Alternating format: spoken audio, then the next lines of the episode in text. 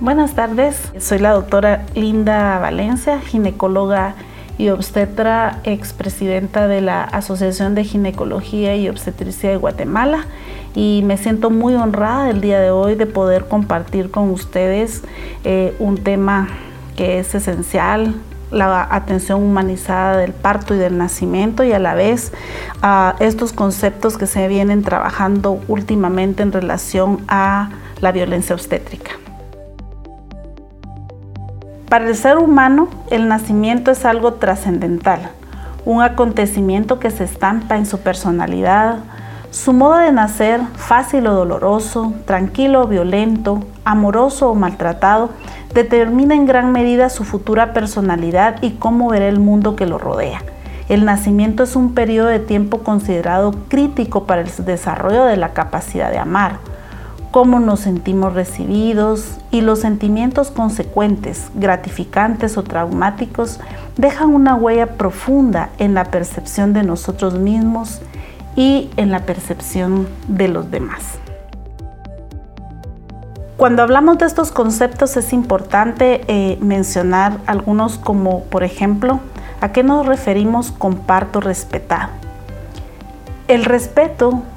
y el afecto el sentimiento de ser amado abre el corazón al amor. Por el contrario, la agresividad, el rechazo, el abandono, el sufrimiento lo incapacitan. De cómo les demos la bienvenida a este mundo va a depender en gran parte su futuro y el futuro también de nuestra sociedad, el de nuestra civilización y el de la humanidad en conjunto. Esto, estas son palabras del manifiesto El impacto al nacer de la plataforma Pro Derechos del Nacimiento, que lo pueden encontrar en redes sociales. Hoy en día estamos experimentando el cambio de los paradigmas en la atención del parto. Durante el siglo, siglo XX, la falta de confianza en la naturaleza y el exceso de confianza médica en la tecnología nos han llevado a la aplicación de una serie de prácticas que fueron caracterizando básicamente a la obstetricia moderna. Los hospitales reemplazaron a los hogares. El equipo de los hospitales ocupó el lugar de la familia como apoyo durante el momento del parto la posición de litotomía para la atención del parto, que es una posición acostada, desplazó las posturas verticales para parir, que son posturas milenarias. El examen del recién nacido en los primeros 20 minutos sustituyó al contacto materno. La leche artificial lamentablemente vino a reemplazar a la leche materna y la incubadora sustituyó el calor de la madre. En los años 80 evolucionaron dos grandes conceptos diferentes. Por un lado, el modelo médico y por otro lado, el modelo social. Este último apoyado mayoritariamente por parteras, científicos perinatales y profesionales de la salud pública. Los años 90 fueron testigos de una aceleración en la difusión del modelo social. Poco a poco, la medicina basada en evidencia se convirtió en la meta y fue ofreciendo pruebas contundentes hacia la necesidad de cambios en la atención institucional del parto. Poco a poco, en algunos países se empezaron a poner cortinas, mecedoras en las salas de parto, se colocó toda la maquinaria tecnológica que usamos en obstetricia detrás de las cortinas de las habitaciones se desarrollaron casas de partos independientes, aumentó el número de parteras, muchos de nuestros países ya están viviendo precisamente esos cambios. Se hicieron además cambios en la legislación, unos para bien, otros lamentablemente para mal, como las leyes que han surgido en, algunos países eh, sobre... Eh, la prevención de la violencia obstétrica y se llegó a la conclusión de que el modelo médico funciona bastante bien para la enfermedad y para los accidentes, pero muchas veces no encaja bien dentro de los ciclos de la vida y entre estos los, los dos más importantes, el nacimiento y la muerte. Los nuevos enfoques de la atención humanizada Primero, ¿por qué decimos humanizada? Nos basamos precisamente en los derechos y en las necesidades emocionales, físicas, psíquicas y sociales de la mujer, de su bebé y de su familia. Cuando hablamos que es basada en evidencia, en evidencia científica y en las recomendaciones de la Organización Mundial de la Salud. Esto también tiene un enfoque intercultural y por último es realizada por personal calificado. Cuando hablamos del concepto de parto humanizado, el modelo pretende tomar en cuenta de manera explícita y directa las opiniones, necesidades y valoraciones emocionales de las mujeres y su familia en los procesos de atención del embarazo, parto y puerperio, teniendo como objetivo fundamental el que se viva una experiencia como un momento especial, placentero, en condiciones de dignidad humana, donde la mujer sea sujeto y protagonista de su propio parto reconociendo el derecho de libertad de las mujeres y de las parejas para tomar sus decisiones sobre dónde, cómo o con quién parir, en uno de los momentos más conmovedores de la historia de cada mujer. La violencia contra la mujer es quizá la más vergonzosa violación de los derechos humanos. No conoce límites geográficos, culturales o de riqueza Mientras continúe, no podremos afirmar que hemos realmente avanzado hacia la igualdad, el desarrollo y la paz. Esto lo dijo Kofi Annan, ex secretario general de Naciones Unidas. Y es un concepto muy importante y partir precisamente de él para ir ah, ah, señalando cuando nos salimos precisamente de estos límites eh, en la atención. La violencia obstétrica, en opinión de Sadler, se refiere que es un fenómeno relativamente reciente y que deriva del proceso de la medicalización del parto, otro concepto sumamente importante en este punto. El punto clave está en el traslado del parto desde el hogar hasta el hospital donde antes participaba la familia, hoy participa solamente el personal médico alrededor de una mujer. Si antes había una jerarquía equilibrada entre los participantes durante un parto, hoy se aprecia una hegemonía del conocimiento médico. Donde se utilizan métodos naturales, hoy se privilegia el empleo de sofisticada tecnología. Y un poco a esto le llamamos la tecnificación eh, del parto o la medicalización del parto. Estas prácticas se sustentarían precisamente como lo dice el especialista en antropología de la reproducción, Robbie Davis Fleur, y lo llama modelo tecnocrático del nacimiento. Y este paradigma del cuidado de la salud se caracteriza por una fuerte orientación hacia la ciencia, la alta tecnología,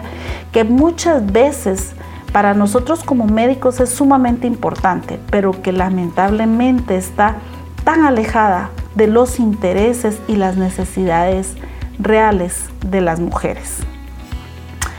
La violencia obstétrica viene a derivarse también de otros conceptos que se empezaron en los años 90 y uno de ellos es la violencia institucional y hay diferencias entre ambas. Cuando nos referimos a violencia institucional es la relativa a actos, pero también a omisiones de funcionarios de cualquier orden de gobierno que discriminan o tengan como fin dilatar, obstaculizar o impedir el goce y ejercicio de derechos humanos de las mujeres, así como su acceso a disfrutar de políticas públicas destinadas a prevenir, atender, investigar, sancionar y erradicar diferentes tipos eh, de violencia. Ejemplos que se dan en esa violencia institucional, eh, por ejemplo, la prestación, eh, en la prestación de servicios de salud sexual y reproductiva, que se pueden dar largas esperas, interrogatorios sin respeto, anestesias inadecuadas, acceso em, a medicamentos, por ejemplo, en salud sexual y reproductiva, como por ejemplo medicamentos ah, anticonceptivos o anticoncepción de emergencia, la negación precisamente de estos medicamentos, o en la reproducción asistida o denuncias sin fundamento en relación a las mujeres. Cualquier acción que finalmente patologice los procesos reproductivos naturales y biológicos expresados en un trato deshumanizado por parte de las personas que atienden eh, el parto relacionado con el procedimiento que conlleva un embarazo o desde el periodo de gestación hasta el posparto, afectando de manera directa o indirecta el cuerpo y los procesos reproductivos de la mujer, a eso se le llama violencia obstétrica. Esta conducta, acción u omisión realizada por personal de la salud que de manera directa o indirecta, tanto en el ámbito público como en el privado, afecta finalmente el cuerpo y los procesos reproductivos de las mujeres, expresada en ese trato deshumanizado, muchas veces un abuso de la medicalización o convertir en patología procesos naturales. Y este concepto lo acodó el doctor Medina en el año 2008 y es importante ese concepto de violencia obstétrica porque es el concepto que vienen manejando precisamente muchas legislaciones donde ya se ha aprobado eh, precisamente iniciativas de ley en relación a violencia obstétrica. La violencia obstétrica la, puede ser ah, física y puede ser psicológica. En el ámbito físico, esta violencia se traduce en prácticas invasivas al cuerpo de las mujeres. Por ejemplo, tactos realizados por más de una persona de manera cotidiana, sin permiso de las mujeres. Em, por ejemplo, episiotomías de, rutina cuando no es necesario realizar una episiotomía en el momento del parto. El uso ah, del forceps, pero lamentablemente no el uso del forceps cuando es necesario, sino que cuando se hace con otros fines, incluyendo fines didácticos. La maniobra eh, de Christeller, el curetaje del útero sin anestesia, cesáreas sin justificación o indicación médica, la criminalización en procesos de aborto y suministro de medicación innecesaria para las mujeres. Todos estos son ejemplos de lo que ya las legislaciones vienen eh, haciendo en, América Latina. Estos son conceptos y son prácticas que están ya dentro de estas legislaciones y que precisamente lo indican como violencia obstétrica de origen eh, prácticamente físico.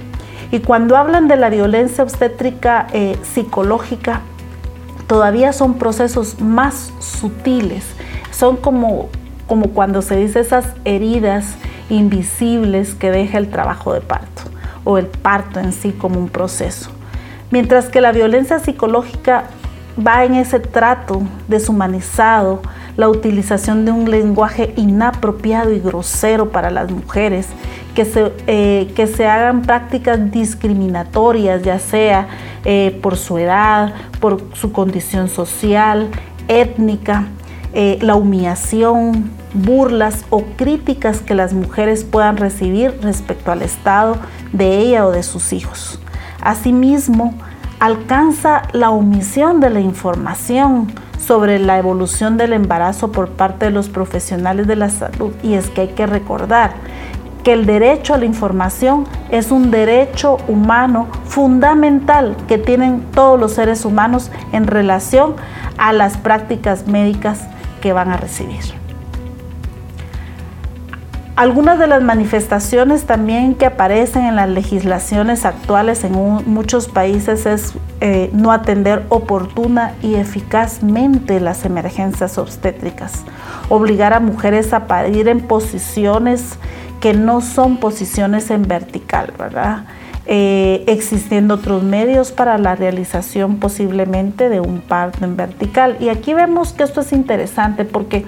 no solo refleja el actuar de eh, los profesionales de la salud que rodean a esta mujer, también tiene que ver con las condiciones físicas del establecimiento donde ellas pueden asistir para, para un parto precisamente si el establecimiento no tiene las condiciones necesarias para la privacidad de estas mujeres, si el, establecimiento de salud no tiene las condiciones necesarias para ofrecerle un parto en vertical, ahí vemos directamente la participación no solo del personal de salud. Otras manifestaciones es, por ejemplo,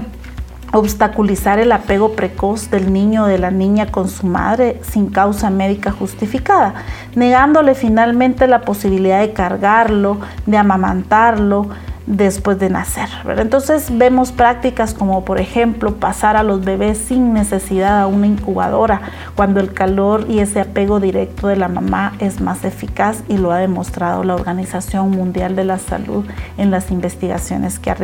que ha realizado.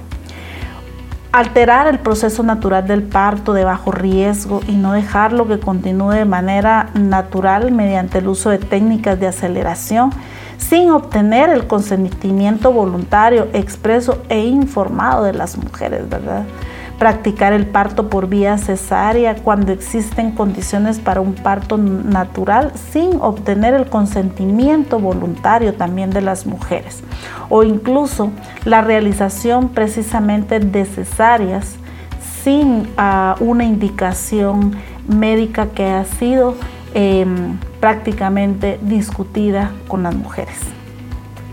Por su parte, la violencia generada por prestadores de servicios se asienta en un sistema de salud que está altamente jerarquizado, en un contexto de relaciones médico-paciente caracterizadas lamentablemente por una simetría de poder y nosotros como profesionales de la salud lo sabemos. Esa apropiación del sistema sobre decisiones vitales del cuerpo de las mujeres es sumamente importante y que nos hace reflexionar. Ninguna mujer mm, eh, eh, carece de la capacidad de tomar decisiones importantes sobre su salud y sobre su cuerpo cuando son em,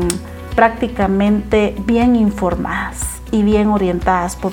el personal de salud. Hoy en día entonces vemos que para muchos de los países hay todo un crecimiento en relación al marco legal que beneficia precisamente a las mujeres en, toda esta toma de decisiones, en prevenir y sancionar cualquier tipo de violencia. Y para algunos países ya la violencia obstétrica eh, viene ah, prácticamente como una nueva forma de violencia contra ellas y con legislaciones específicas para sancionarla. tenemos incluso a partir de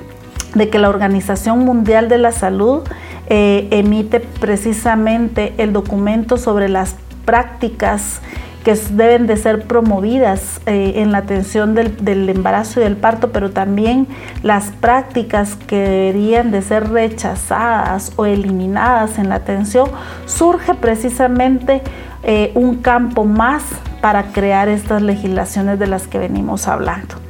y es que la Organización Mundial de la Salud em, inicia precisamente en este manual y las categoriza, en categoría A, B o esas prácticas que deberían de ser eliminadas.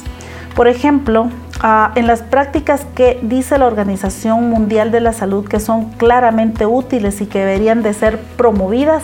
las menciona como una categoría A.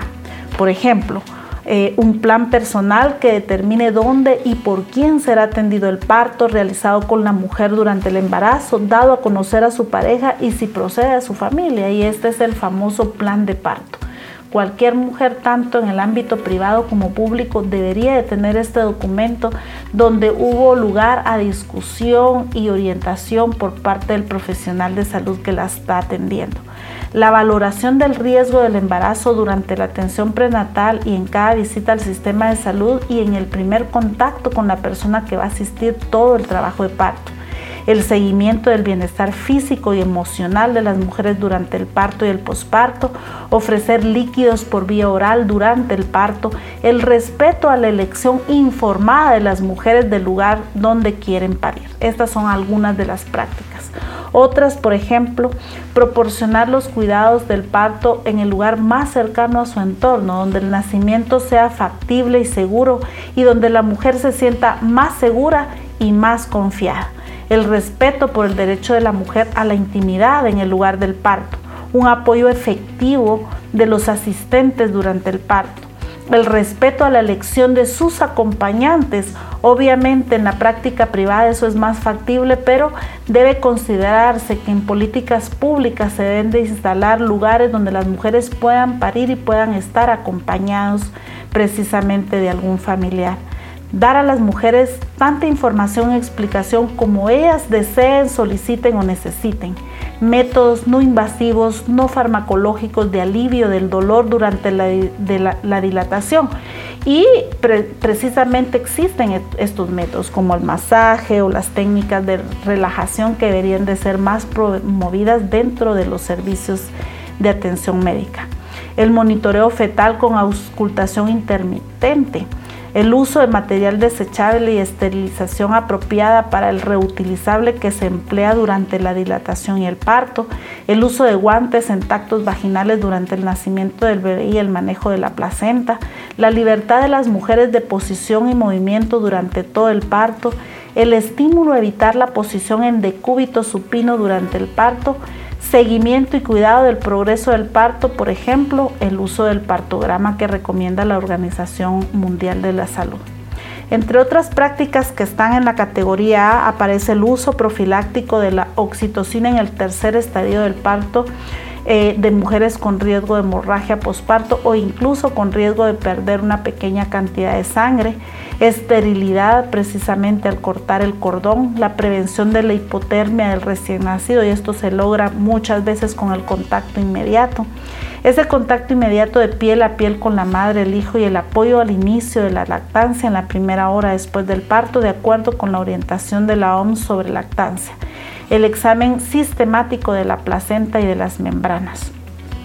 Y después vienen eh, las medidas o las prácticas claramente perjudiciales o ineficaces y que según la Organización Mundial de la Salud deberían de ser eliminadas y estas las muestran como las categoría B. Por ejemplo, el uso rutinario del edema evacuador que hay ya estudios que determinan que aumenta la probabilidad de infecciones el uso rutinario del rasurado púbico que también aumenta el riesgo de infecciones, las infusiones intravenosas de rutina durante el parto, em, prácticamente sustituyéndolas por la posibilidad de que las mujeres puedan estar tomando líquidos la inserción de una cánula intravenosa profiláctica de rutina, esas posiciones en decúbito supino de rutina durante la dilatación que no ayudan a las mujeres en la atención del parto, los exámenes rectales que son sumamente abrumadores para las mujeres, el uso de pelvimetrías que según la obstetricia moderna están en desuso desde el siglo pasado, la administración de oxitóxicos antes del nacimiento si sus efectos no pueden ser controlados o no están en un lugar donde se le pueda dar la atención adecuada a una mujer cuando se utilizan este tipo eh, de medicamentos. Mencionan también dentro de esta categoría de la, la posición eh, de litotomía con o sin estribos durante el parto, ese esfuerzo de pujo sostenido y dirigido, la maniobra de, de Valsalva durante la segunda fase del parto aparece prácticamente en una categoría B el masaje y el estiramiento del periné, que es molesto y doloroso para las mujeres durante la segunda fase del parto, el uso de tabletas orales de ergometrina en la tercera fase del parto para prevenir o controlar hemorragia, el uso de ergometrina parenteral de rutina en la tercera fase, el lavado rutinario del útero después de alumbramiento, que aumenta el riesgo de infecciones pero también es doloroso para las mujeres. La revisión rutinaria manual del útero después del alumbramiento hoy en día aparece básicamente como una categoría B y ya no se recomienda. Y finalmente quiero decirles que todo esto que he estado mencionando tiene sus consecuencias y hoy día las hemos visto. Y esas consecuencias vienen desde los aspectos éticos eh, y legales y las iniciativas de ley que tanto les he dicho en relación a la prevención y a la sanción de la violencia obstétrica se vienen dando ya en muchos de los países eh, de América Latina. Eh, para ir concluyendo, la reflexión debe ser profunda de que debemos de construir una ciudadanía, una ciudadanía emancipada y esto es necesario, ver a las mujeres como un sujeto político y superar la relación que muchas veces los médicos tenemos y esa es una relación paternalista y tutelar.